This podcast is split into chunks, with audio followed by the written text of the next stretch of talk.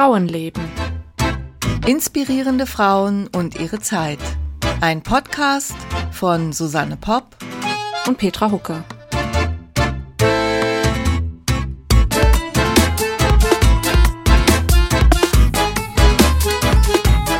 Ja, hallo, heute mal zu dritt. Ja, wir haben heute einen Gast. Die Stefanie ist da. Hallo Stefanie. Hallo Petra, hallo Susanne. Hallo ihr zwei nach München. Aber ihr konntet euch nicht persönlich treffen oder habt davon Abstand genommen, ne? Ja, Corona-mäßig haben wir davon Abstand genommen. Corona-mäßig, weil. Sonst hätte ich Stefanie auch gern besucht, aber. Mh. Hm. Aber ich sehe euch trotzdem beide. Äh, ja, ähm, Stefanie, stell dich doch mal selber vor, wenn du möchtest. Ja, ganz kurz. Also, ich bin Stefanie Schlatt. Ich habe die Petra vor ja, fast zehn Jahren glaube ich, im Masterstudiengang Literarisches Übersetzen kennengelernt, den wir zusammen in München gemacht haben. Und ähm, wir sind uns, wir sind dann immer ein bisschen in Kontakt geblieben. Und ich habe festgestellt über Instagram, lustigerweise hauptsächlich, dass sie sich mit Geschichte beschäftigt und interessanten Frauen und dann auch den schönen Podcast hier betreibt, zusammen mit der Susanne. Und irgendwann Anfang des Jahres haben wir beide dann festgestellt, dass wir uns für, dass wir uns mit Lola Montes beschäftigt haben. Ja, genau. Ja, zufällig. Über das war sogar über WhatsApp. also alle technischen Schikanen. Und dann ist so langsam die Idee gereift, dass ich mich da mal in den Podcast einklinke und ein bisschen was über Lola erzähle. Ja, finde ich super. Also ich hatte äh, das Buch gelesen, da gibt es gerade so eine relativ neue Biografie von Marita Kraus. Die hast du, die hatte ich, glaube ich, bei dir gesehen und so sind wir dann darauf gekommen.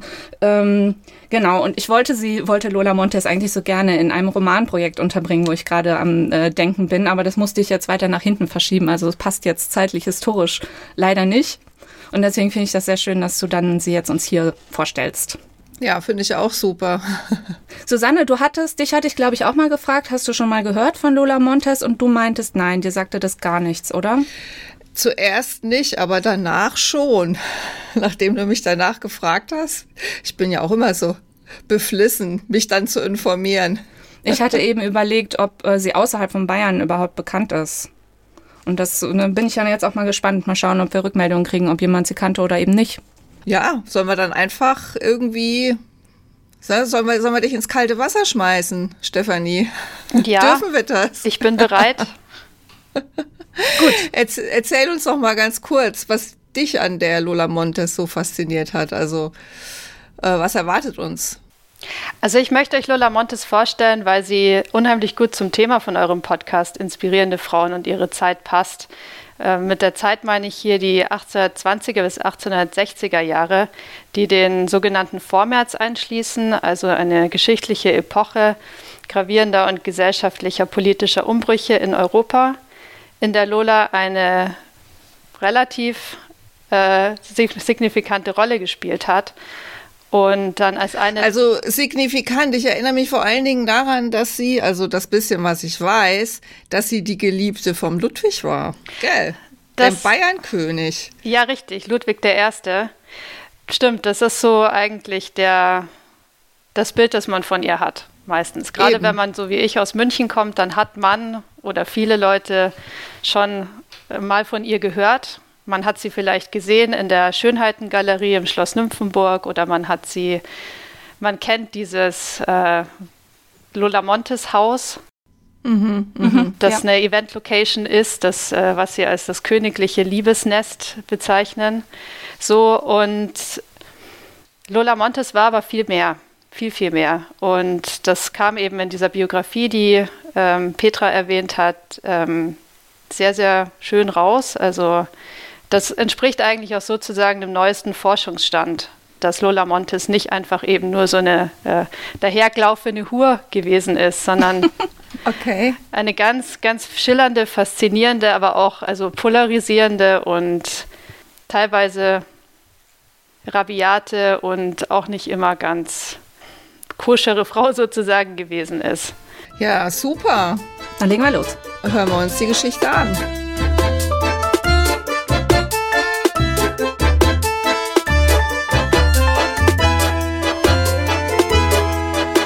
Diese Lola Montes war eine der modernsten Frauen des 19. Jahrhunderts, die äh, letztendlich auf der ganzen Welt Aufsehen erregt und ihre Spuren hinterlassen hat.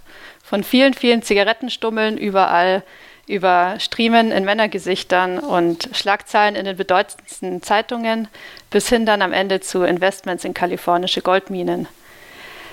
Und ähm, um es gleich vorwegzunehmen, Lola Montes war eine Kunstfigur.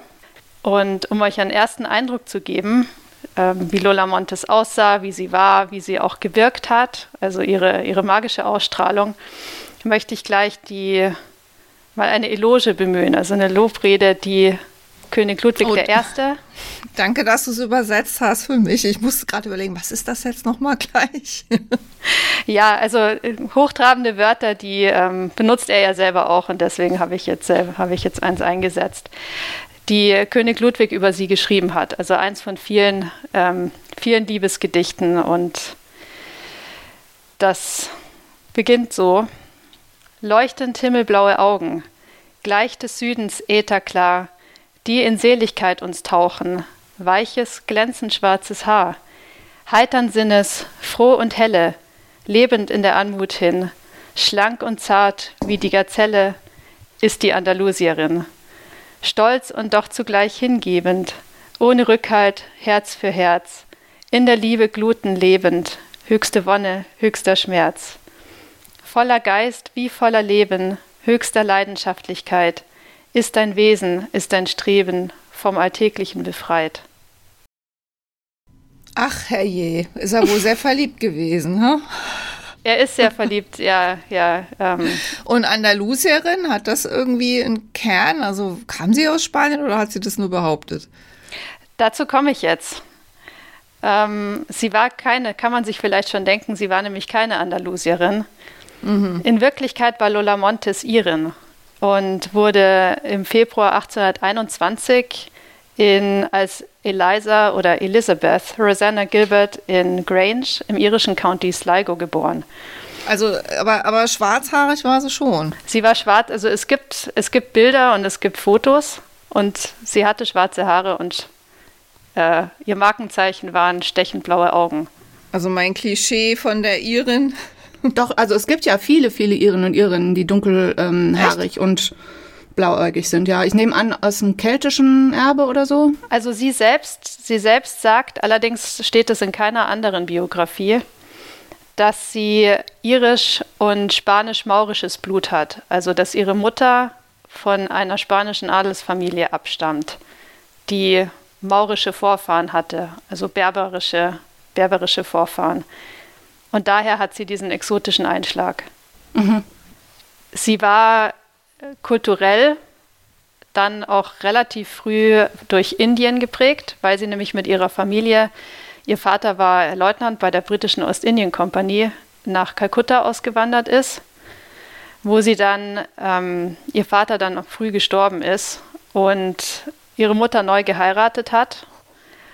Und sie ist dann dort die ersten Jahre aufgewachsen, in äh, ja, nach europäischen Maßstäben eigentlich recht wilden und, und ungezügelten Verhältnissen, die sie dann auch stark geprägt haben. Und ihre Mutter und ihr Stiefvater waren ähm, nicht glücklich, weil sie aus ihr eigentlich eine Dame machen wollten, vor allem die Mutter, und sich deswegen dann entschlossen haben, sie nach äh, Großbritannien zurückzuschicken, erstmal zu Verwandten von ihrem Stiefvater in Schottland, wo sie, wo sie dann allerdings sich, ja, sie ist dann verhaltensauffällig oder als verhaltensauffälliges und sie selber nennt es missratenes Indergör sozusagen, äh, ist sie dann dort ziemlich angeeckt und wurde nach einiger Zeit nach London verbracht von ihren Eltern oder nach London geschickt in die strengere Obhut und Erziehung von einem ehemaligen General der Ostindien-Kompanie, mhm. der sich dann um ihre weitere Ausbildung gekümmert hat.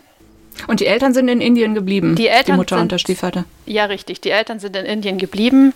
Mit der Mutter hatte sie auch nie ein gutes Verhältnis. Also mit dem Stiefvater war es in Ordnung. Er hat sich ihm wirklich gut um sie gesorgt, aber die Mutter war man muss dazu sagen, die Mutter hat sie sehr früh schon zur Welt gebracht und war wohl auch überfordert mit ihr oder mit dem Muttersein so an sich. Und die beiden hatten eigentlich eben ihr ganzes Leben kein liebevolles oder gutes Verhältnis.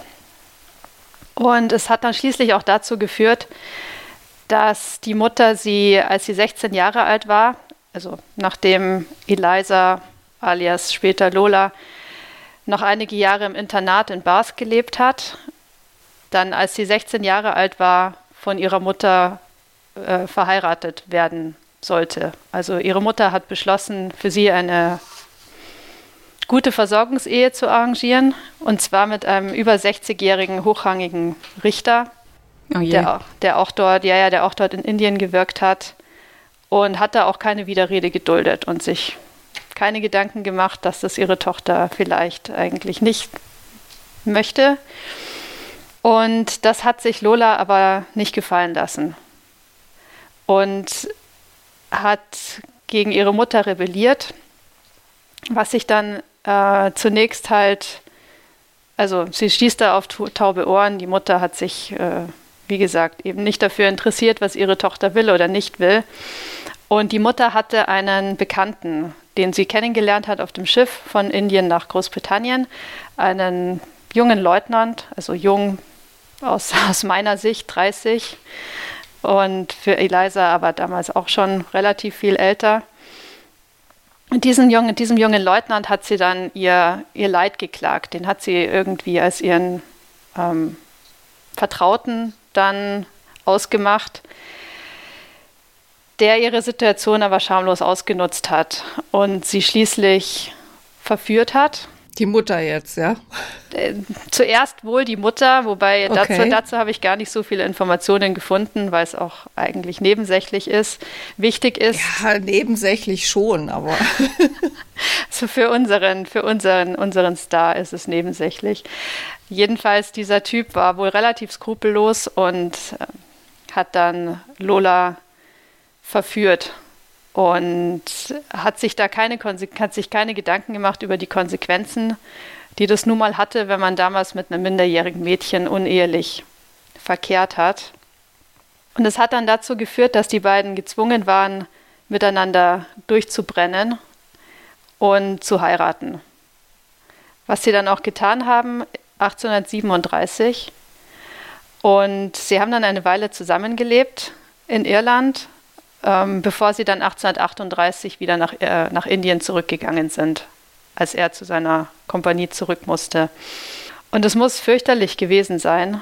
Also diese Außenposten, diese britischen oder diese, Kolo, diese, diese Militärstützpunkte in Indien waren so richtige, äh, ja, erstens war es da langweilig, es gab nicht viel zu tun und es war verseucht, Malaria verseucht vor allem und, und immer heiß und eben kein gutes Klima für in dem eine zufriedene Ehe gedeihen kann oder in der man irgendwie glücklich ist. Und Aber war es relativ normal, dass die Frauen dabei waren? Ja, es war, es war eigentlich üblich, dass da die, die Militärs ihre, ihre Familien mitgenommen haben. Und die haben sich dann da auch, also ja, die haben das Beste draus gemacht und haben sich dann eben getroffen, die, die Frauen, die Familien und sich irgendwie beschäftigt. Aber es war keine anregende oder irgendwie spannende Atmosphäre da. Eliza hat sich dann wohl auch mit Malaria infiziert, was dazu geführt hat, dass sie später immer Kopfschmerzen oder häufig Kopfschmerzen, Fieber und gesundheitliche Probleme hatte. Ich habe ja vorhin schon erwähnt, sie hatte ein relativ explosives Temperament, das dann auch bald dazu geführt hat, dass sie sehr, ja, das Temperament hat sich nicht mit dem ihres Mannes vertragen. Und sie haben sich dann sehr oft schlimm gestritten und er hat sie wohl auch misshandelt und ist letztendlich dann fremdgegangen, bis es ihr dann auch irgendwann zu viel wurde und sie unter anderem deswegen beschlossen hat, wieder nach Großbritannien zurückzukehren wo sie dann auf dem Schiff schon ähm, eine Affäre angefangen hat mit einem, mit einem anderen jungen Leutnant, die sie dann auch relativ offen und provokant da auf dem Schiff ausgelebt hat. Und das, die Leute auf diesen Schiffen haben sich oft, also diese Überfahrten haben ewig lange gedauert, also wirklich mehrere Monate. Und die Leute haben sich dann gut kennengelernt und auch gegenseitig beobachtet und beäugt. Und jedenfalls kam dann schnell, wurde das dann auch schnell ihrem Ehemann zugetragen, dass sie ihn eben betrogen hat. Aber er ist in Indien geblieben oder er musste ja da seinen Dienst. Äh, er ist in Indien geblieben und an, hat, ne? seinen, hat da seine Funktion erfüllt. Jedenfalls wurde ihm, kam ihm das eigentlich gerade recht, weil er sowieso die Scheidung wollte. Es kam zum Kirchentribunal, was damals die Instanz war, vor der Ehen geschieden wurden oder äh, wo prozessiert wurde, wenn man sich trennen oder scheiden lassen wollte. Und infolgedessen wurde dann Lola oder damals noch Eliza auch schuldig geschieden. Schuldig geschieden. Schuldig okay. geschieden war der Ausdruck, mhm. den man damals benutzt hat. Und das war, und zwar unter der Auflage, dass sie auch zu Lebzeiten ihres Ehemannes nicht nochmal heiraten darf. Das kam damals sozusagen im gesellschaftlichen Todesstoß gleich, weil damit den Frauen, den schuldig geschiedenen Frauen, die Aussichten auf äh, gute Ehen oder überhaupt auf irgendeine Art von Versorgungsehe, aber auch auf berufliche Perspektiven verstellt war oder zerstört war. Und schuldig geschiedene Frauen, so wie Eliza Gilbert, hatten, oder Eliza James damals, hatten eigentlich keine andere Möglichkeit mehr, als sich in Kunstberufen oder in der Halbwelt also als Prostituierte oder eben in, in irgendwelchen halbseidenen Professionen ihren Lebensunterhalt zu verdienen. Mhm, mh. Eliza wollte eigentlich als Schauspielerin werden, hat aber wohl kein, kein reines Englisch gesprochen oder überhaupt einfach auch keine gute Stimme gehabt und keinerlei Schauspielerfahrung und deswegen wurde sie an britischen Bühnen überall abgelehnt. Also zur Mutter, zu den Eltern hatte sie da wahrscheinlich dann schon keinen Kontakt mehr. Also die muss so richtig so sich wie so vogelfrei gefühlt haben, oder? Sie hatte, ja, sie hatte immer, sie hatte noch Kon oder sie hatte Kontakt weiterhin mit diesem Mann, den sie auf dem Schiff kennengelernt hat. Ähm, man sagt auch, dass sie mit dem angebandelt hat, sozusagen, um sich von ihm finanziell aushalten zu lassen. Und sie hatte auch sonst schon eigentlich durch ihre, durch ihre Vergangenheit in England und in Schottland hatte sie Kontakte, durch die sie dann immer irgendwo wohnen konnte oder die ihr Leben mitfinanziert haben. Aber die Mutter war in Indien und hat sich um sie nicht viel gekümmert. Zur damaligen Zeit war es ja nun mal so, du konntest, du hast ja als Frau keinen Beruf erlernen können in dem Sinne. Es gab wenige Ausnahmen, die dann vielleicht irgendwie geschrieben haben oder sowas, aber es gab ja keine Berufe für Frauen außer Ehefrau zu sein. Und äh, ja, und da hat sie offensichtlich nicht das Temperament dazu gehabt, sich da irgendwie reinzufügen. Und dann bleibt dir im Grunde ja gar nichts anderes, als dich irgendwie durchzuwurschteln. Ja. Ja, und irgendwie durchzuwursteln hat ihr dann aber auch nicht gereicht, weil sie immer nach höherem gestrebt hat oder zumindest wollte sie sich nicht zufrieden geben mit so einem Heimchen am Herd leben und hat auch, das habe ich das stellt sie dann in ihrer Autobiografie, die ich gelesen habe, oder einem autobiografischen Text, so einem verkürzten, stellt sie dann auch da ziemlich, ähm, ziemlich heraus, dass sie Frauen, im Prinzip Frauen verachtet, die sich allein auf ihre Schönheit verlassen oder die eben bloß ihrem Mann zu Diensten sein wollen und sonst nicht so viel machen im Leben. Sie hat sich dann überlegt, was sie noch für Möglichkeiten hat, nachdem diese Schauspielkarriere also ihr verwehrt blieb und hat dann den Entschluss gefasst, ihr exotisches Aussehen oder ihr außergewöhnliches Aussehen und auch die damalige Begeisterung für südliche Länder und mediterrane Kulturen und, und alles, was eben irgendwie fremdländisch ist, auszunutzen und ist dann kurzerhand nach Sevilla äh, gereist in Andalusien, wo sie dann mehrere Monate lang Unterricht genommen hat in traditionellen Tänzen und auch in Spanisch und hat dann ihre Identität einfach über Bord geworfen und kehrte 1843 nach England zurück und zwar als Tänzerin namens Maria de los Dolores Porri y Montes, also kurz Lola. Ich finde das so genial. Die hat sich einfach neu erfunden. Unglaublich. Genau, aus der Not heraus wurde die Kunstfigur Lola Montes geboren. mit allen Risiken und Chancen, die das beinhaltet hat. Und sie hatte dann, sie hatte offenbar ein wahnsinnig großes Talent, Leute von sich, also sie hat sehr, sehr stark polarisiert, aber dazu gehört halt auch, dass man, dass man, also sie hat vor allem Männer natürlich fasziniert und konnte die schnell um den Finger wickeln und in ihren Bann schlagen und man hat ihr dann keinen Wunsch mehr abgeschlagen. Und so konnte sie dann schon in London 1843 ihre ersten, sich erste Engagements als Tänzerin sichern und ist dann als Attraktion zwischen Opernakten aufgetreten. Also sie hat dann ihre kleine Show hingelegt. Das war, ja, im Prinzip war so eine Inter Interpretation spanischer Tänze. Also sie hat es nicht authentisch, hat dann keine authentischen ähm, Tanzdarbietungen abgeliefert. Und das ist natürlich dann auch ziemlich schnell aufgefallen. Also es saßen öfter mal Spanier im Publikum, die da ganz schockiert waren, was ihnen als spanischer Tanz vorgesetzt wird. Wobei jeder, also auch die schärfsten Kritiker, eigentlich immer anerkannt haben, dass die Darbietungen für sich unterhaltsam sind und einfach Spaß machen weil sie wahnsinnig schön war, wahnsinnig große oder Ausstrahlung hatte, sexy war, sexier als eben alle anderen Tänzerinnen, die man sonst so auf der Bühne gesehen hat. Ja, und, und wahrscheinlich hat sie dann jetzt Englisch mit spanischem Akzent gesprochen oder sie hat dann ihren Akzent als Spanisch ausgegeben. Du hattest ja mal gesagt, es war nicht so toll, ihre Aussprache.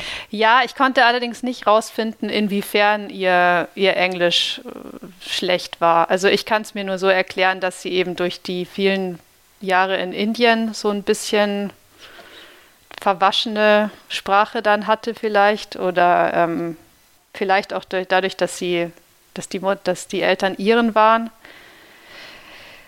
Ähm, aber sie hat dort in England steif und fest behauptet, sie ist Maria de los Dolores Porri y Montes und hat ihre, ihre wahre Identität verleugnet. Was allerdings dann die Medien oder die, die Zeitungspresse damals hat es dann angefangen zu hinterfragen und hat sie auch schnell entlarvt eigentlich und dann öffentlich auch als, als Hochstaplerin an den Pranger gestellt. Es blieb ihr dann nichts anderes übrig, als London zu verlassen und ihre Tanzkarriere woanders fortzusetzen, weil sie auch irgendwann nicht mehr auftreten sollte oder durfte und konnte. Und wie gesagt, hat sie ja eben großes Talent gehabt, Leute für sich zu begeistern, vor allem Männer. Dann gab es den, sagt Wikipedia oder Wikipedia nennt ihn so lebensfrohen Junggesellen, äh, Fürst Heinrich den 72. Das war ein deutscher Fürst, der damals das Fürstentum Reuß-Ebersdorf regiert hat. Das war ein ganz kleines Fürstentum im heutigen Thüringen.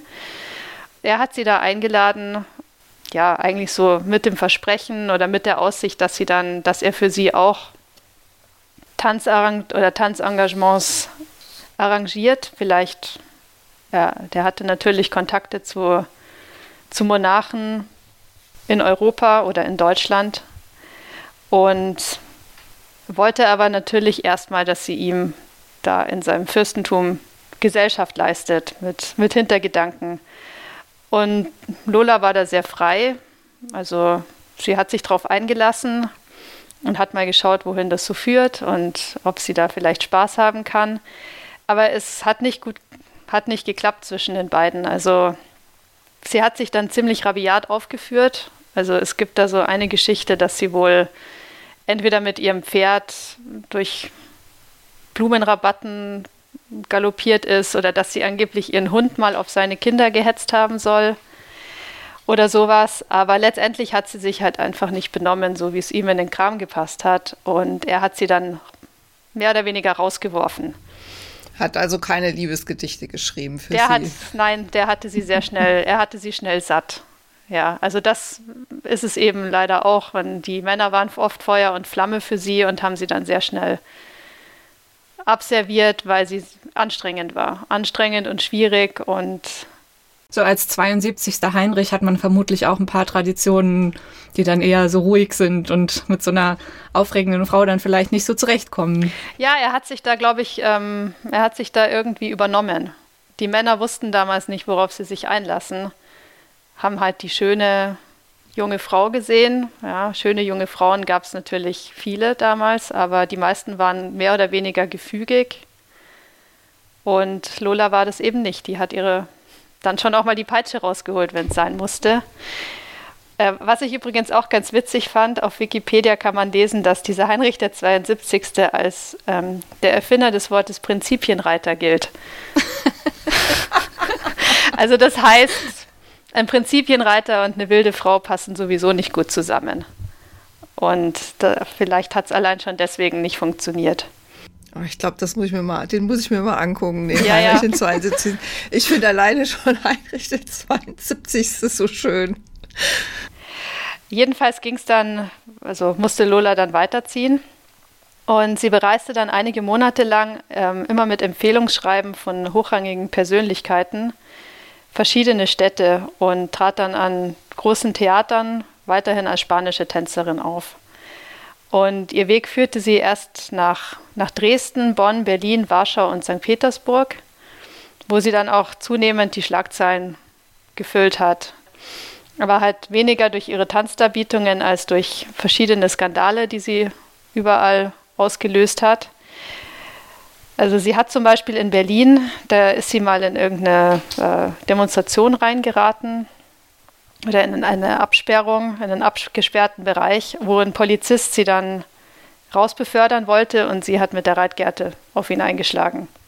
Zum Beispiel. Oder sie hat auch sonst einfach gegen sämtliche Etiketten verstoßen und sich dann auch zum Beispiel in Warschau mal vor dem Publikum mit dem Theaterdirektor angelegt und letztendlich auch mit polnischen Machthabern, weil äh, ja, dass die, die politische Situation damals in Polen schwierig war und, und sie sich ja nicht so geäußert hat, wie das damals, also wie es damals eben gut gewesen wäre.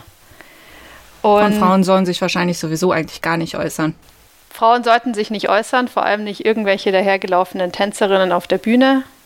Und ähm, ja, sie hat sich aber eben, sie hat da schon angefangen, sich in die Politik einzumischen.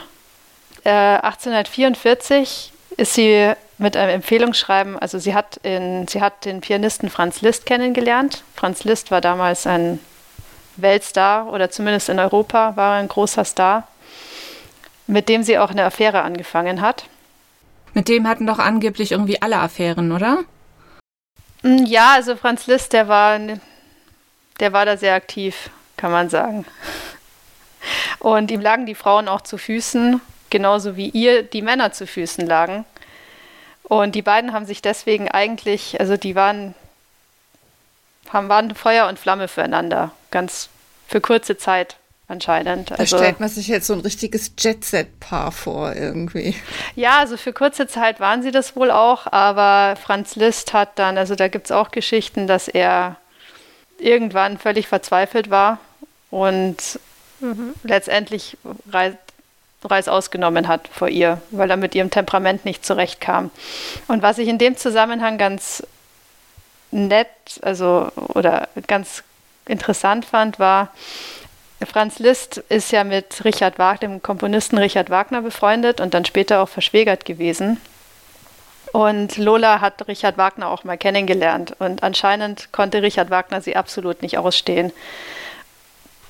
Da würde ich jetzt gern die Klammer aufmachen für eine kleine Anekdote. Und zwar, Richard Wagner hatte dann später ein ähnliches Schicksal wie Lola. Und zwar hat man ihn in München hinter vorgehaltener Hand, also er kam dann nach München, genau wie sie. Und man hat ihn Lolos genannt. Und ich erkläre dann später noch, wie das kam. Jedenfalls nach dieser, nach dieser Zeit in verschiedenen, so, wo Lola so ein bisschen in Europa rumgereist ist, endete dann schließlich 1844 eben in Paris. Und in Paris blieb sie dann zwei Jahre lang und da hatte sie eigentlich, das war so ihr ihr, ein guter, ja, ein guter Nährboden für sie oder eine gute, die passende Umgebung für sie. Das war eigentlich, da war sie angekommen. Also 44, da war sie wie alt? Noch Anfang 20, oder? Ja, also nach eigenen Angaben war sie ja 1824 geboren. Das heißt, sie war 20 beziehungsweise 23. Oh, okay. Also das Je ist nachdem. noch ganz schön jung. Sie war noch, ja genau, sie war sehr jung und hatte aber schon viel erlebt. Eben, eben. Weil die ganzen Affären waren ja vorher. Ja, richtig. Und sie hat dann in Paris schnell Zugang gefunden zu den intellektuellen Kreisen, also mit der Pariser Bohème hat sie verkehrt und auch selbst wohl Salons veranstaltet und Leute um sich geschart und hat dann den Zeitungsverleger Alexandre Henri Dujaillet kennengelernt, der ihr Liebhaber wurde oder ihr, ja, ihr Freund. Also das war eine richtige liebevolle Beziehung und ähm, sie auch gefördert hat. Also er hat ihr Engagements am Theater verschafft und auch ähm, zum Teil zu positiven Kritiken wohl verholfen. Und das harmonische Verhältnis der beiden, also sowohl sozusagen geschäftlich als auch in der Liebe, ging dann allerdings ganz tragisch zu Ende, weil sich dieser Dujarier mit einem anderen Zeitungsverleger duelliert hat, also so ein Pistolenduell und dann erschossen wurde. Und nach diesem Vorfall hatte dann Lola in Paris, also sie konnte und wollte nicht mehr in Paris bleiben und hat sich dann überlegt, nach Wien zu reisen. Ja, auf ihrem Weg dorthin, also sie hat Zwischenstationen noch eingelegt, zum Beispiel in Baden-Baden. Baden-Baden war ja damals ein mondäner, einer von den modernen Kurorten Europas und da soll sie dann auch, also noch, ja, hat sie noch ein paar Stories abgeliefert sozusagen. Also sie hat ich wohl mal sagen, ein paar Kerle aufgerissen. Ja, sie hat eigentlich überall Überall hat sie für irgendeine Schlagzeile gesorgt. Das darfst du rausschneiden, Petra. und hat dann wohl, also es gibt dann Geschichten, dass sie da entweder in einem, mal einem Herrn im Casino ihren Dolch gezeigt hat, der im Strumpfband steckte.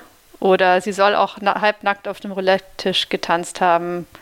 Mhm. Wie viele Filme gibt es eigentlich über Lola Montes? Es gibt bisher, also es, es gibt einen ganz bekannten oder relativ bekannten Film aus den 50ern von Max Ophüls, mhm. den ich eigentlich immer gerne mal sehen wollte, aber ich bin noch nicht dazu gekommen. Der allerdings historisch nicht ähm, akkurat ist. Also das ist mehr so eine Lola-inspirierte Kostümgeschichte und so ein Sittengemälde vielleicht auch irgendwie. Und es gibt übrigens im nächsten Jahr gibt's eine, weil es, wenn man davon ausgeht, dass Lola 2001, 1821 geboren wurde, dann war ja 2021 ihr 200. Geburtstag. Und es hätte dieses Jahr eigentlich schon eine neue Oper oder so eine Art Musical rauskommen sollen von Georg Ringsquantel, den man in mhm. München kennt. Und jetzt wird die wohl nächstes Jahr dann äh, uraufgeführt. Okay. Ja, weil, weil die, diese ganze Lebensgeschichte klingt ein bisschen, im Moment ein bisschen so, als hätte die sich so ein Drehbuchautor auf Speed ausgedacht. so ja, genau, genau. Und ähm, es gab schon, also es, das Thema Lola Montes ist schon ganz viel, auch in der Popkultur. Eben. In der Popkultur ja. verarbeitet worden. Es gibt ja auch eine Rockband, Volbeat, die einen Song Lola Montes geschrieben haben. Oder also sie taucht immer mal wieder irgendwo auf. Mhm. Ja, wir kommen jetzt allerdings schon, wenn wir wieder zu ihrer Lebensgeschichte zurückkehren wollen, wir kommen jetzt äh, zu ihrem, zu der Episode, die dann eigentlich, durch die sie in die Geschichte eingegangen ist, mehr oder weniger. Der Ludwig. Ja, richtig, die Affäre Lola Montes. Und äh, die begann 1846. Da kam sie in München an, auf dem Weg eben Richtung Süden und wollte da eigentlich nur einige Zeit bleiben. Wollte mal schauen, ob sie am Hoftheater tanzen kann. Und sie hat zufällig einen alten Bekannten wieder getroffen. Also im, im selben Hotel im Bayerischen Hof hat sie einen alten Bekannten getroffen, der auch gerade in München war. Der hat für sie eine Audienz beim König arrangiert. Also es war wohl damals, so habe ich jetzt verstanden, es war wohl relativ einfach beim König um Audienz zu bitten. Der hatte irgendwie ich hatte immer den Eindruck, der war wirklich sehr, sehr volksnah und du konntest ihn immer irgendwie ansprechen. Und er ist auch auf den Straßen unterwegs gewesen, man hat ihn so gesehen. Jedenfalls kam sie dann zur Audienz zu ihm in die Residenz. Und ähm, dann nahm das alles seinen Lauf. Also der König, muss man sich vorstellen, war schon über 60, oder er war fast 60. Sie war damals 25, also Anfang 20. Und er war natürlich erstmal schon fasziniert von, ihrem, von ihrer Schönheit. Und als sie dann noch angefangen hat, mit ihm Spanisch zu parlieren und Französisch und sich als in Not geratene spanische Adlige vorgestellt hat, da war es eigentlich um ihn schon geschehen. Und es gibt auch eine, aber das ist eben wieder Legende, wahrscheinlich einfach nur Legende und äh, so ein bisschen Sensationsgier befriedigen. Ähm, es gibt die, die Anekdote, dass der König sie wohl gefragt haben soll, ob sie, ob ihre Rundungen echt seien oder und daraufhin, daraufhin soll sie sich die Bluse aufgeschnitten haben, um ihre Rundungen zu präsentieren. Wahrscheinlich mhm. mit dem Dolch, den sie im Strumpfband bei sich getragen hat. Ja, richtig. Der vorhin erwähnt wurde. Aber ähm, ob das wirklich so passiert ist, weiß man nicht. Und jedenfalls ist unstrittig, dass der König, der sich da, der sich damals wohl selber als erloschenen Vulkan bezeichnet hat, absolut okay. hingerissen war, weil ja diese in Not geratene spanische Adlige eben erstens seinen Beschützerinstinkt geweckt hat und dann auch seine, seine ritterlichen Gefühle. Ja, womöglich also hat ich sie nehme ja, an, er, Entschuldigung, ja? womöglich hat sie ja ihre na, äh, Schauspiel, also ihre, ihr Talent, sich als Spanierin auszugeben, äh, perfektioniert bis dahin. Ja. Dass sie, dass sie, dass er ihr das abgenommen hat. Also, also das ist was, was, ähm, wenn man so verschiedene Quellen liest, dann auch viel diskutiert wurde, ob er einfach vor Liebe blind war oder ob, ihn, ob es ihm letztendlich auch egal war, wen er da vor sich hat. Sie war für ihn mehr oder weniger eine Projektionsfläche für alle seine ähm, südlichen Fantasien und eben seine, ja, seine Kunstverliebtheit und seine, seine, äh, seine Begeisterung für weibliche Schönheit und Ästhetik. Man muss dazu vielleicht auch sagen, dass König Ludwig insgesamt eigentlich also er hatte schon mehrere Geliebte vor Lola Montes oder Frauen, mit denen er enge Beziehungen unterhalten hat. Und er hatte auch, er war derjenige, der die, diese Schönheitengalerie hat malen lassen, die heute da im Schloss Nymphenburg ausgestellt ist, wo er einfach schöne Frauen, auch aus der, einfach Frauen, die er auf der Straße gesehen hat, bayerische Bürgerinnen ähm, porträtieren ließ. Also um einfach der Schönheit zu huldigen. Er hatte da wirklich ihm ging es darum, Schönheit zu zelebrieren. Der hatte keine, nicht, nicht unbedingt sexuelle Hintergedanken oder irgendwelche, irgendwas Schlüpfriges im Sinn, sondern er hat im besten Sinne eigentlich die Schönheit fördern und unterstützen und anbeten wollen, ja. Und die neuesten Erkenntnisse die übrigens, also vor allem in dieser, in der, in der Biografie, die Petra und ich gelesen haben, äh, rausgearbeitet worden sind, dass das Sexuelle zwischen Lola und Ludwig überhaupt nicht im Vordergrund stand. Also dass es im Prinzip sogar nur zweimal stattgefunden haben soll. Wie er in seinem Tagebuch, oder es geht äh, aus seinem Tagebuch hervor. Das wollte damals aber natürlich niemand glauben. Also als die Beziehung zwischen den beiden dann so langsam publik wurde oder man das mitbekommen hat in der Bevölkerung, ähm, war sie eigentlich sofort als, als, als Hur, die Hur und lasterhaftes Luder und eben einfach Mätresse des, des Königs verschrien, die ihm dem alten Deppen da den Kopf verdreht und ihn nach Strich und Faden ausnutzt. Und er hat sie dann, sie hat dann angefangen am Hoftheater zu tanzen, ist allerdings vom von der Bevölkerung total angefeindet worden. Eben wenn sie dann, wenn sie dann in München unterwegs gewesen ist. Und man wusste dann auch schnell, wo sie, wo sie lebt. Also Ludwig hat ihr ein Palais geschenkt, damals äh, in der Barerstraße und hat sie dann eigentlich so über ein Jahr ungefähr, hat er sie in München machen lassen, was sie will. Also sie ist dann so durch die Straßen gezogen, rauchend, fluchend, ganz grell geschminkt und hat auch die Leute provoziert.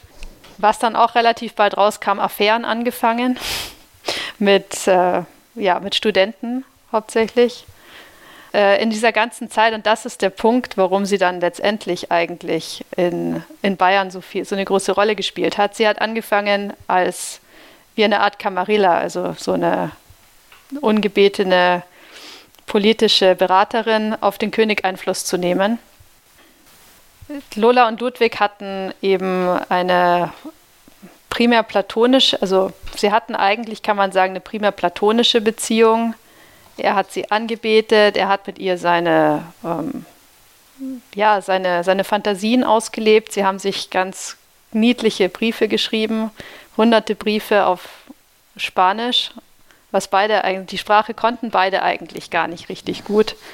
Aber sie haben sich da in, in also vor allem der König ist sich in Ergüssen ergangen und naja, und sie hat die Situation für sich genutzt, um sich in seine politischen, um sich in politische Angelegenheiten einzumischen oder sich da, da Einfluss zu nehmen. Und zwar war ihr Ziel, Bayern oder den, den politischen Kurs von Bayern ähm, liberaler zu gestalten, weil ihr eben aufgefallen ist in diesen zwei Jahren, die sie in Bayern gelebt hat, dass Bayern so unter dem, dem Joch der Jesuiten steht. Also die, ähm, die Jesuiten waren damals, kurzer Exkurs, Bayern war zwar ein Königreich, aber seit 1880 war es eine konstitutionelle Monarchie in der der König keine unumschränkte Macht mehr hatte, sondern er musste mit einem Ministerium zusammen regieren und in diesem Ministerium haben ultramontane, also streng päpstlich gesinnte Kräfte dominiert. Oder Jesuiten und päpstlich, päpstlich gesinnte Kräfte dominiert. Und Lola hat das eben so beobachtet, wie, wie das Volk lebt und wie alles so ist. Und hat dann selbst gesagt, dass sie, dass diese dieses Ministerium und die Politik dem Volk die Lebenskraft aussaugt. Und außerdem hat sie auch mitbekommen, dass Ludwig damit nicht glücklich gewesen ist, dass er keine, keine unumschränkte Macht hatte und dass er auf, dass sein Ministerium auch oft gegen seine Prinzipien gehandelt hat. War ihr das denn selbst persönlich irgendwie wichtig? Also hatte sie irgendwie schon schlechte Erfahrungen mit Jesuiten gemacht oder ist das jetzt nur, also ich frage mich, warum wird sie gerade jetzt an diesem Punkt so aktiv? Wäre sie vorher auch schon in irgendeinem anderen Land, in irgendeiner anderen Stadt gegen irgendwas anderes aktiv geworden, wenn sie denn den Zugang gehabt hätte? Also sie hat sich ja eben in, äh, da in Warschau und auch in St. Petersburg schon so ein immer so ein bisschen in die Politik eingemischt. Also indem sie halt zum Beispiel den Mund aufgemacht hat. Ich kann es gerade nicht ganz genau wiedergeben, wie das in, in, Warschau gewesen ist. Das, was ich in ihrer Autobiografie gelesen habe, ist eigentlich nur ein kurzer Absatz. Aber sie hat eben, sie hat grundsätzlich einfach einen großen Hass gehabt auf Jesuiten. Und ich glaube, das kam daher, das kam durch ihre Erziehung vor allem auch in diesem Internat, in dem sie war. Das war ein katholisches Mädcheninternat, in dem sie, in dem sie sehr streng verwahrt wurde, sozusagen. Und sie hat so, sie war einfach eine liberale Frau und hat gesehen, dass das, äh, dass die katholische Kirche oder überhaupt einfach strenge ähm, religiöse Kurse sowas unterdrücken und dass eben letztendlich auch Frauen durch die Kirche oder durch die Religion unterdrückt sind und hat dadurch dann wahrscheinlich diesen Hass entwickelt auf. Mhm. Ähm, okay, also ging es nicht lokal um was Bayerisches, sondern ihr ging es um diese Jesuiten. Es ging ihr darum, ja, es ging ihr darum, den, ihren eher wirklich äh, sprichwörtlichen Hass auf, auf radikale äh, Katholiken oder auf radikale religiös-politische Kurse äh, aus, auszuleben oder auszudrücken und sich stark zu machen, eben für Schwächere in der Gesellschaft. Also sie hat dann zum Teil auf den König eingewirkt, dass er eben, dass er Reformen auf den Weg bringt, um Schwächere in der Gesellschaft zu fördern. Also was sie halt auch sehr an ihm gelobt hat, war, dass er zu einem früheren Zeitpunkt schon mal ähm, das sogenannte Landratssystem eingeführt hat, durch das eben einfach kleine Bauern aus der Lehnsherrschaft befreit worden sind. Also sie waren dann nicht mehr abhängig von irgendwelchen Lehnsherren, sondern konnten ihre Ländereien selber und eigenständig bewirtschaften. Und in ihrer Autobiografie behauptet sie dann auch, aber das ist nicht ganz klar, was sie da eigentlich genau gemacht hat, dass sie Ludwig das schriftliche Versprechen abgerungen hat, den Code Napoleon einzuführen in Bayern, in ganz Bayern, was halt dieses vernunftbegründete Recht ist. Also eben liberale Reformen, die auch die Trennung von Staat und Kirche vorsehen und sowas. Jedenfalls ging es dann so weiter, dass sich die, also die Situation in München und überhaupt in ganz Europa hat sich dann, politische Situation hat sich ziemlich aufgeheizt.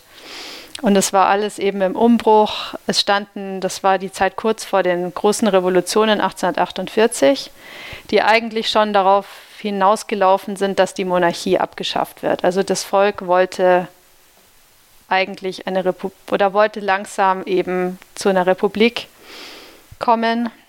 Und es war dann so, dass ähm, es hat sich dann an Lola, an Lola hat sich dann quasi eigentlich die Revolution in Bayern entzündet. Also sie war nicht, man kann nicht sagen, dass sie der Auslöser gewesen ist, aber ein Vorfall mit ihr hat dazu geführt, dass das regierende Ministerium gestürzt wurde.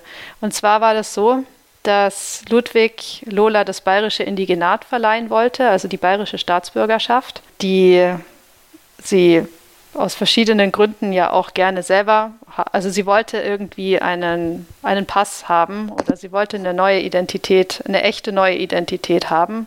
Das hat, hätte ihr das Leben eben ziemlich erleichtert. Und Ludwig wollte ihr die, die Staatsbürgerschaft verleihen, um sie dann letztendlich in den Adelsstand zu erheben. Manche sagen, dass sie, dass er ihr eigentlich, dass er ihr Anerkennung verschaffen wollte in den höheren Kreisen. Und manche sagen auch, er wollte das eben machen, weil sie ihn dazu gedrängt hat.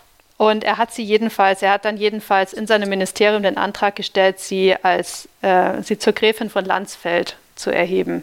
Ich erinnere mich aus dem aus der Biografie auch, dass es irgendwie immer schwieriger wurde für sie hin und her zu reisen, weil sie ist ja auch von Richtig. Land zu Land gereist und dann wurden die Polizeikontrollen irgendwie immer stärker und sie hatte ja keine keinen Pass, oder? Weil sie sich ja so neu erfunden hatte. Sie ist mit entweder mit gefälschten Papieren oder zum Teil ohne Papiere gereist und ähm, für sie wäre es wichtig gewesen, eben gültige Papiere zu bekommen. Jedenfalls hat dann der Landrat oder die, die, Minister, die Minister haben dagegen gestimmt, ihr das Indigenat zu verleihen. Ludwig hat dann sein letztes äh, Ass aus dem Ärmel gezogen und hat per Dekret beschlossen oder wollte per Dekret beschließen, ihr, das, ihr den Adelstitel zu verleihen.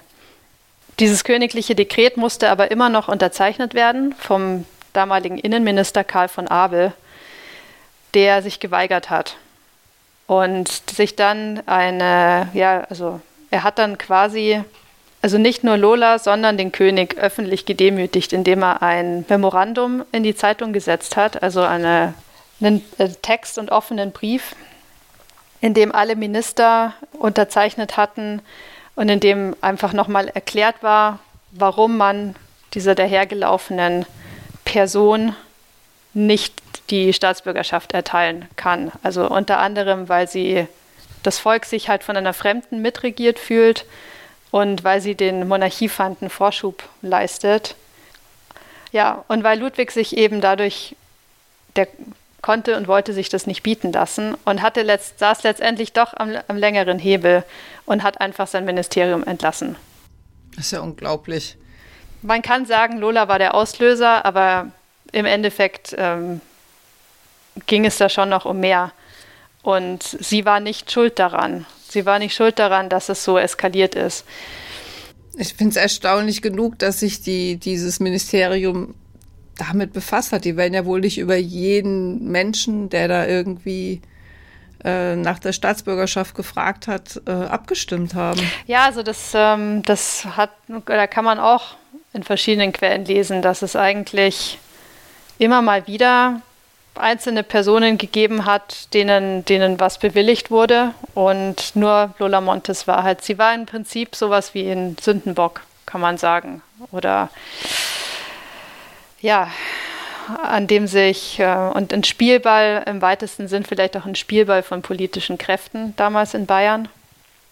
Letztendlich hat aber dann ein großer Teil der Bevölkerung die den Umbruch begrüßt. Also es hat sich dann das sogenannte Ministerium der Morgenröte, das neue liberale Ministerium der Morgenröte formiert, das Lola dann schließlich auch den Adelstitel zuerkannt hat.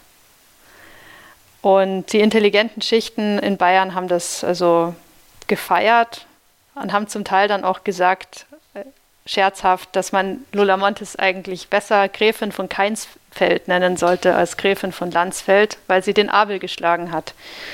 Ach. Also diesen Innenminister eben.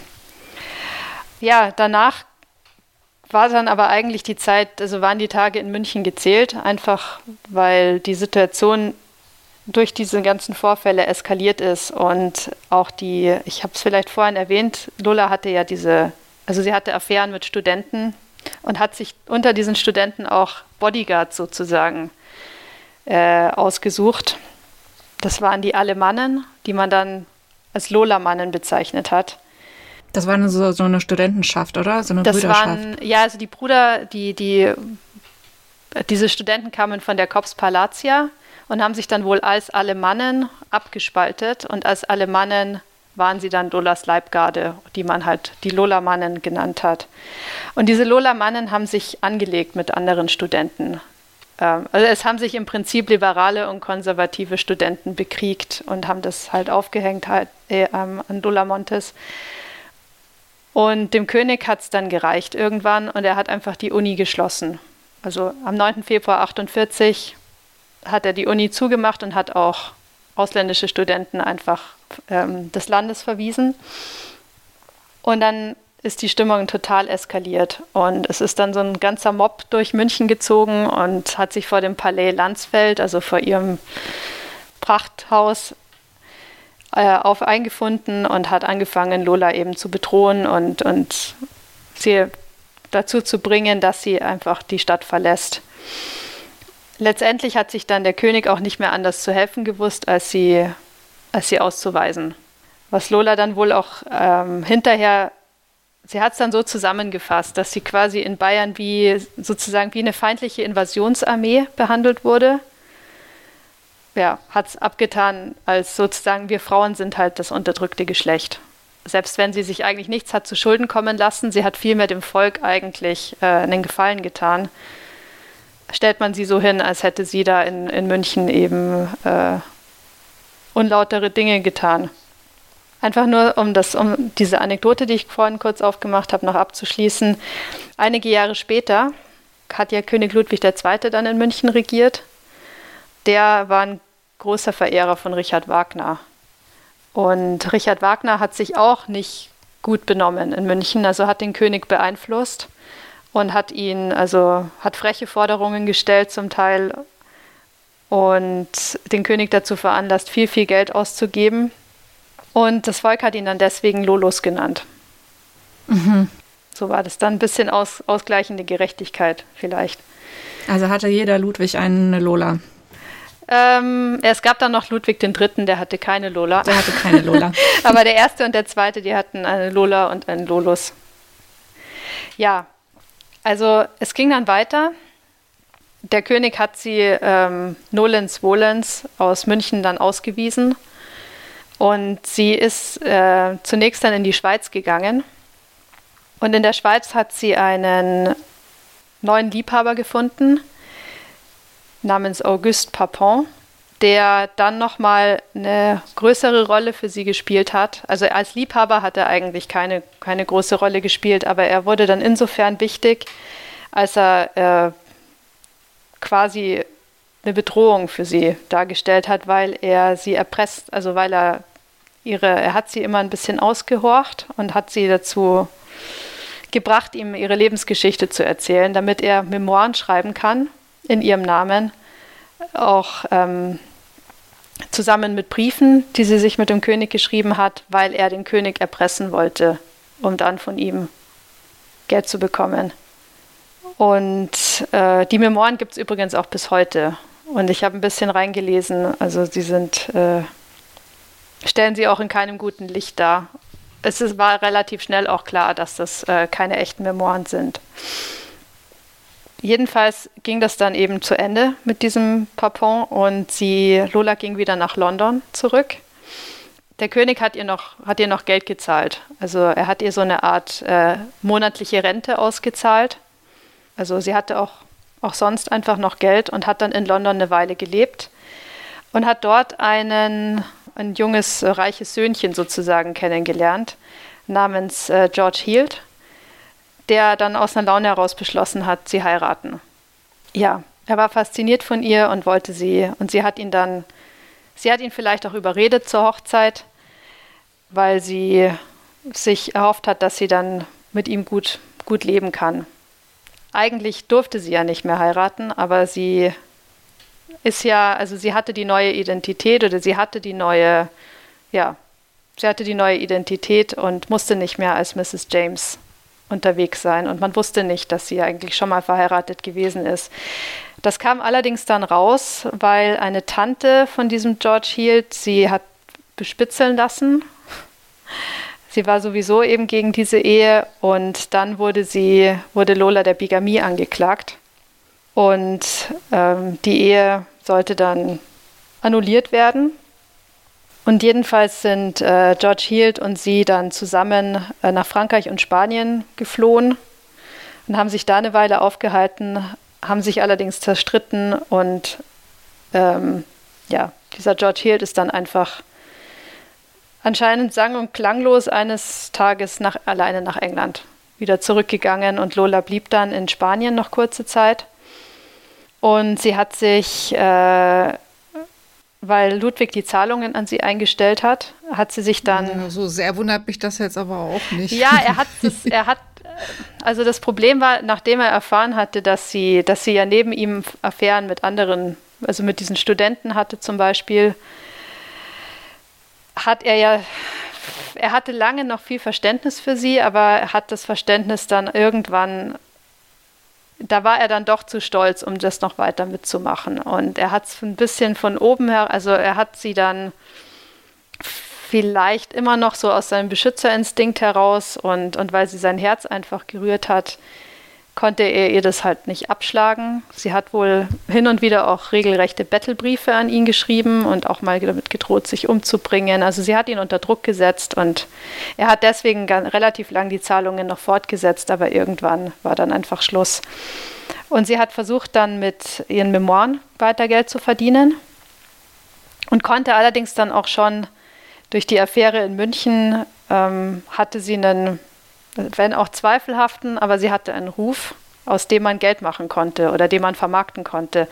Und das hat sie dann auch einfach getan und hat sich als Tänzerin nochmal neu erfunden. Also sie hat dann für sich zum Beispiel den Spider, also sie hat Shows für sich selber entwickelt und so zum Beispiel den sogenannten Spider Dance, wo sie irgendwie anscheinend so getan hat, als würde sie, äh, würde sie Spinnen unter ihrem Unterrock suchen oder sowas.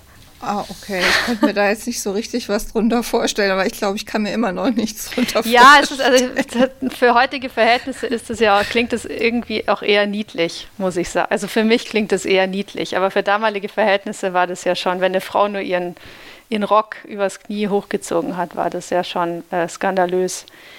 Aber es war nicht nur das, sondern äh, Lola hat dann, sie ging nach New York tatsächlich und hat dann am Broadway eine Revue oder für den Broadway eine Revue entwickelt, äh, Lola Montes in Bavaria.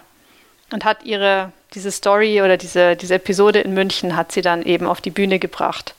Sie hat zum Teil wohl selber in dem Stück auch mitgespielt, hat aber dann vor allem war sie dann Theaterunternehmerin und ist mit diesem Stück, sie hatte Truppe zusammengestellt, die dann mit diesem Stück äh, auch in Amerika ein bisschen auf Tournee gegangen ist und sie hat sich da als sehr geschäftstüchtig erwiesen und auch radikal. Also sie hat zum Beispiel immer darauf bestanden, dass keiner eine Kopie behält von, vom Drehbuch oder von, der, äh, von den Texten.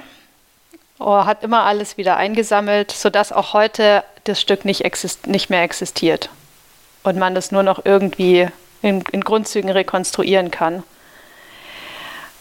Und sie hat dann in so nach ein, zwei Jahren hat sie dann nochmal geheiratet, anscheinend, einen amerikanischen Zeitungsherausgeber und hat dadurch dann die amerikanische Staatsbürgerschaft auch erlangt. Und mit diesem äh, Herausgeber namens Patrick Hull oder Hull ist sie nach Kalifornien gegangen. Das hat sie dann verschlagen in die Goldgräberstadt Grass Valley. Ja, wo sie sozusagen ähm, eine Auszeit genommen hat. Also sie hat da wohl relativ zusammen mit vielen Tieren hat sie dann in so, einem, so einer kleinen Villa gewohnt oder so einem Häuschen und hat auch angefangen, sich äh, anscheinend mit, ja, sie hat sich eingekauft oder sie hat Anteile gekauft von Goldminen. Fand ich übrigens auch ganz lustig. Ich bin auf einen anderen Podcast gestoßen namens Queens of the Mines, die halt so Gold Rush Women behandeln. Und da gibt es eine Folge über sie. Wahnsinn, wie die rumgekommen ist und was das für unterschiedliche Sachen sind, die sie so gemacht hat. Ich finde, es hört sich auch sehr anstrengend an, muss ich sagen, dieses Leben. Ja. Also jetzt mal runterkommen mit so ein paar Tieren irgendwo, ja, mhm. okay. Aber alles andere, das ist doch wahnsinnig anstrengend. Sich jedes Mal wieder eine, eine neu erfinden, neue Identität, irgendwie immer gucken, ne? weil, weil sie ist ja auch überall angeeckt, offensichtlich. Ja, also sie ist entweder ähm Manche waren anfangs von ihr begeistert und waren, also hatten sie dann schnell satt und manche konnten sie von vornherein nicht ausstehen, aber sie hat und sie musste immer wieder eigentlich kämpfen um Anerkennung und äh, irgendwie das Beste aus der Situation machen, wie sie gerade so war. Ähm, es hat sie dann sogar noch weiter verschlagen und zwar nach Australien. Also nicht so ganz lange, also anscheinend war das ein, vielleicht ein Jahr oder so. Sie ist mit ihrer Schauspieltruppe nach Australien gefahren und hat dann, äh, ihr ist da ihr Ruf sozusagen schon vorausgeeilt. Sie hat ihre Shows aufgeführt, die dann auch zuerst, also sie sind schon, schon als es die Ankündigungen gab für die Shows, haben die Zeitungen eigentlich ein bisschen Stimmung gegen sie gemacht anscheinend. Australien muss ziemlich prüde gewesen sein damals. Und sie hat es dann aber, sie ist da schon, sie hatte dann schon gelernt, sich, ähm, sich ganz souverän zu verteidigen eigentlich.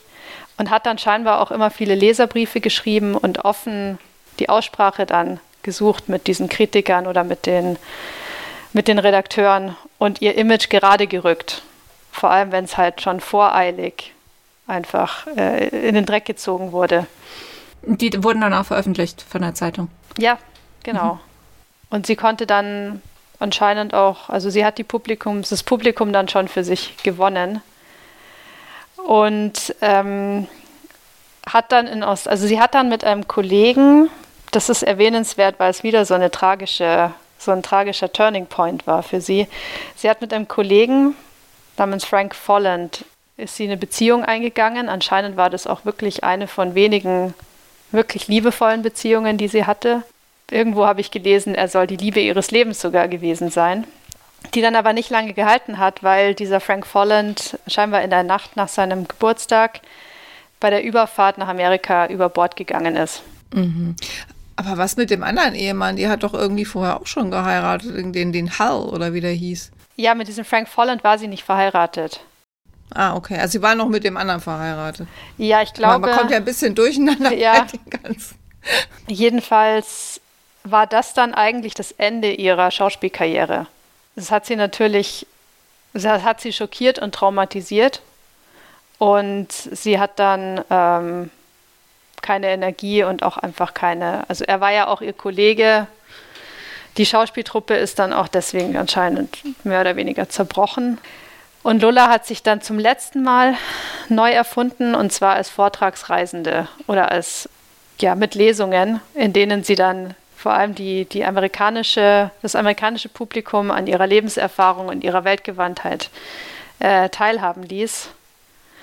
Und zwar wurde sie anscheinend sogar als eine der damals als eine der besten Rednerinnen ihrer Zeit vermarktet und hat wirklich für volle Häuser gesorgt.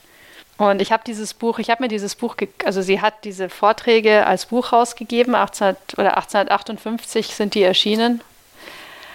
Und es beinhaltet also nicht nur ihre Autobiografie in zwei Teilen, in der sie, also es wurden über die Zeit halt einfach immer mehr äh, Stimmen laut, die, die mal wissen wollten, wer sie eigentlich wirklich ist.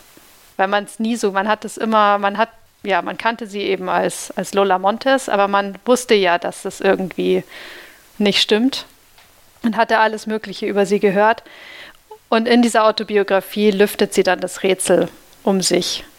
Mehr oder weniger geschichtlich akkurat. Also sie hat da vieles, also sie hat vieles natürlich auch verkürzt dargestellt oder gar nicht erwähnt, weil das ja eben Vorträge waren, die für, für jeweils einen Abend. So, und manches hat sie vielleicht auch geschönt dargestellt oder sich selber ein bisschen ähm, mehr gelobt, als es jetzt nötig gewesen wäre. Und sie hat dann aber auch Vorträge gehalten über zum Beispiel weibliche Schönheitsideale, verschiedene, also verschiedene Schönheitsideale auf der Welt, dann auch Beauty-Ratgeber und ähm, allerdings auch eben so Betrachtungen einfach, wie du was dich überhaupt als Frau reizvoll macht. Also es ging schon hinaus über Schminktipps oder irgendwie solche Sachen. Und dann halt auch über die intellektuellen Kreise von Paris und ihre Erlebnisse da oder wie das so ist. Und äh, sie hat auch einen Vortrag über die römische Kirche gehalten, wo sie ihre Religionskritik nochmal präsentiert hat. Und hat sich auch mit dem Thema, äh, heute nennt man das benevolenter Sexismus anscheinend befasst, also mit äh, Galanterie und mit diesen, diesem Rittertum. Und hat da in diesen Vorträgen dann auch nochmal die Gelegenheit genutzt und sozusagen ihr Verhältnis mit Ludwig I. Äh, rehabilitiert, weil Ludwig in der Presse in Amerika ja, genauso wie dann in München damals als, als liebestrunkener Depp eigentlich immer verunglimpft wurde. Und sie hat es in diesen Lesungen nochmal raus, nochmal klar gemacht, dass er eigentlich einer der letzten echten Ritter Europas gewesen ist. Also einer, der, der wirklich so das Ideal von Frauenverehrung und, und auch Schutz von Frauen gelebt hat und dass, es ihre, dass ihre Beziehung immer darauf beruht hat. Also auf Liebe und Respekt und, und ehrlicher Anbetung und eben nicht diese, dieser Galanterie, die im, im Endeffekt darauf abzielt, eine Frau rumzukriegen. Ja, sie war schon auch ihre eigene PR-Managerin. Ne? Ja, genau. glaube ich, nicht anders sagen. Ne? Das hat sie. Also sie wollte so irgendwie das Bild dann doch nochmal ein bisschen steuern. Weil es ging ja jetzt nicht darum, unbedingt den Ludwig zu rehabilitieren. Es ging ihr wahrscheinlich vor allen Dingen auch darum, sich selbst zu rehabilitieren. Und es passte zu ihrem Thema, so wie du gesagt hast, ne? Irgendwie mit diesen Rittern und, und so. Ja. Und sie dann ist sie ja automatisch die Edelfrau. Ja, hat der, hat der Ludwig noch was dazu sagen können, oder? Äh, ich meine, aber das müsste ich nochmal nachlesen, dass er schon davon erfahren hat. Also Ludwig ist, glaube ich, relativ alt geworden. Mhm. Und er hat es, also es waren ja nur zehn Jahre vergangen. Mhm. Und dass er das, er hat es wohlwollend zur Kenntnis genommen. Aber sie hatten nach, also nach ihrem letzten Briefwechsel da kurz nach dieser Zeit in, in, äh, in der Schweiz, da hatten sie dann keinen Kontakt mehr. Mm, mm, Und sie hat ja die Vorträge. 18, das äh, war so glaub, 1857, 58. Da, da, war sie aber dann nicht mehr in Deutschland. Ne, da, war sie, da war sie in den USA. Mm, ja.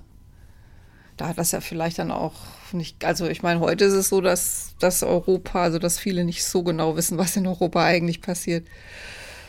Wir, ja, und das war dann im Prinzip auch schon im Prinzip ging dann ihr Leben auch, das ging dann rapide bergab. Also sie hatte 1860 hatte sie einen Schlaganfall mhm. und äh, hat sich von dem auch nicht mehr, nicht mehr richtig erholt, eigentlich. Und sie ist dann, also sie hatte einige Zeit vorher eine alte Freundin in New York oder diese Freundin hat sie ausfindig gemacht in New York.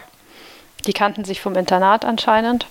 Und diese Freundin hat sie nach dem, Verlag, äh, nach dem Schlaganfall bei sich aufgenommen und hat sie dann gepflegt.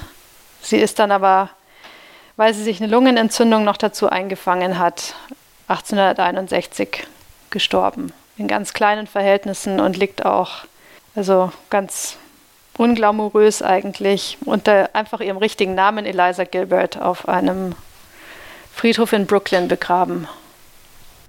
Ich glaube jetzt, die, die Freundin, die du gerade erwähnt hast, war die erste Frau überhaupt, oder? Die jetzt eine Rolle gespielt hat. Sonst waren es immer nur Männer. Abgesehen von der Mutter, ne? Ja, die ja. Mutter hat ja auch keine Rolle gespielt. Also ich fragte mich jetzt nur gerade so, hat sie, außer dieser ganzen verschiedenen Männergeschichten, hat sie überhaupt Freundinnen gehabt? Hm, wenige anscheinend. Aber sie hat sich für Frauen eingesetzt, das hast du zwischendurch mal gesagt, ne? Das ist da so verschiedene. Sie hat sich für Frauen, also man, man kann nicht unbedingt sagen, dass sie Feministin gewesen ist, aber sie hat sich, äh, sie hat das Verhältnis von Frauen und Männern kritisch hinterfragt und hat sich immer dafür stark gemacht, dass Frauen für ihre Rechte einstehen sollen und dass Frauen sich schon auch mal was rausnehmen sollen dürfen, was sich Männer ganz natürlich rausnehmen. Angefangen von Rauchen oder äh, über eben Affären bis hin zu halt einer politischen Meinung. Mhm. Mhm. Und ja, aber sie hatte tatsächlich relativ wenige, wenige Freundinnen. Ja, sie hat, hat sich immer in größeren Kreisen bewegt, aber so richtig enge, also davon, davon wüsste ich jetzt nicht, dass sie so. Ja, ich glaube, wir sind gerade so still, weil wir gar nicht wissen, wo wir anfangen sollen, ein Fazit zu ziehen, oder? Das stimmt. Also ich könnte ein Fazit ziehen und zwar ist es das, äh, das hat sie selber als Vorwort ihrer Autobiografie oder diesen Lesungen äh, vorangestellt. Und zwar gab es mal 1848 eine Ausgabe vom American Law Journal. Das war wohl ein relativ renommierte, ähm, renommiertes Fachblatt, juristisches Fachblatt in Amerika, das sich mit dem Fall Lola Montes beschäftigt hat, also mit dem, was sie in, in Bayern mit der Affäre in Bayern und dann auch äh, ist es ein bisschen eingegangen auf den Gerichtsprozess um den Mord an ihrem ersten bedeutenden Geliebten in Paris, wo sie im Prozess, im Mordprozess ausgesagt hat und dann auch klar gemacht hat, dass sie, wenn sie früher erfahren hätte von dem Duell, dann wäre sie selber dahin gegangen und hätte, sie war ziemlich gut im Schießen, dann hätte sie das einfach geregelt. und man hat ihr dann, ja, man hat ihr dann zugute gehalten, dass sie wirklich männlichen Mut bewiesen hat und sie zitiert einen Satz und zwar eben Let Lola Montes have credit for her talents, her intelligence and her support of popular rights. Und das ist eigentlich das, was man, womit man jetzt am besten abschließt. Also Lola Montes war nicht einfach nur exzentrisches Weibsbild und Skandalnudel, sondern sie verdient schon Würdigung für ihre Begabung, ihre Intelligenz und dann auch ihren, ihren Einsatz für Frauen und für die Rechte der Bevölkerung. Ja, schönes Schlusswort. Ja, vielen Dank. Ja, ich danke auch. Ich bin immer noch am Überlegen irgendwie, am Nachdenken. Ja, es ist äh, super, super interessant. Mal wieder, ne? Eine Frau, die damals zu der Zeit mehr aus sich machen wollte, ja. Was blieben ihr da für Möglichkeiten? Ähm, und sie hat halt einen Weg gewählt. Ja, im Grunde war, glaube ich, so das, das einschneidende Erlebnis, dass sie äh, geschieden wurde, oder? Und zwar als, wie war das, schuldig geschieden? Weil wenn das nicht geschehen wäre, dann hätte sie vielleicht noch ganz viel anderes machen können. Ja. Ist nur die Frage, ob sie es gewollt hätte. Also vielleicht fand sie es ja auch gut, wie das alles so gelaufen ist. Ja. Ja, nee, weiß auch nicht. also total spannend jedenfalls. Ich hänge auch immer noch so ein bisschen an dieser äh, Erziehung, ja, die Erziehung im Internat. Ja. Da, fragt, da fragt man sich schon auch automatisch, was sie da wohl alles so erlebt hat und wie sie das geprägt hat. Und weißt du, so von den Eltern irgendwie letztlich so ein bisschen abgeschoben zu werden, das ist ja doch eine Zeit gewesen, ja, wo, wo sich ganz viel entwickelt, oder? Bei so einem Mädchen, bei einer sehr jungen Frau, die war dann 14, 15 oder, oder 12, ja, als sie dann dahin kam und hat dann die Jahre da verbracht, so in dem Wissen, naja Gott, meine Eltern, die, also der Vater war ja tot, dann schon der Leibliche, ne?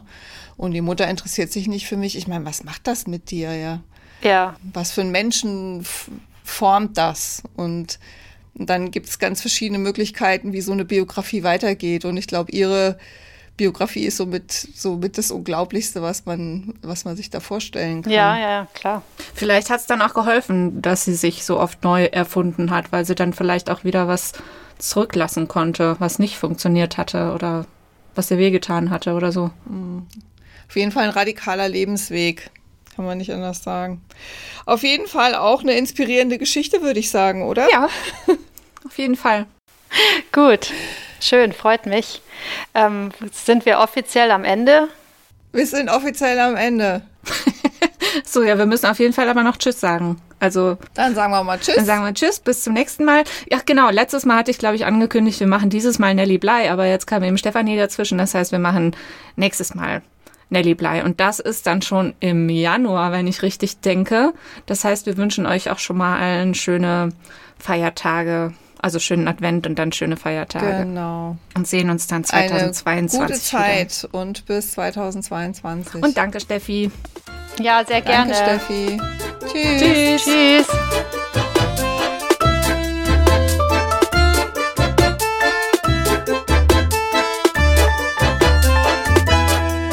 Wenn euch diese Folge gefallen hat, findet ihr unter frauenleben-podcast.de weitere Informationen und Blogartikel zu unseren inspirierenden Frauen und ihr erfahrt auch mehr darüber, wer wir so sind und was wir außer Podcasts noch machen, nämlich zum Beispiel historische Romanbiografien und andere Bücher zu schreiben.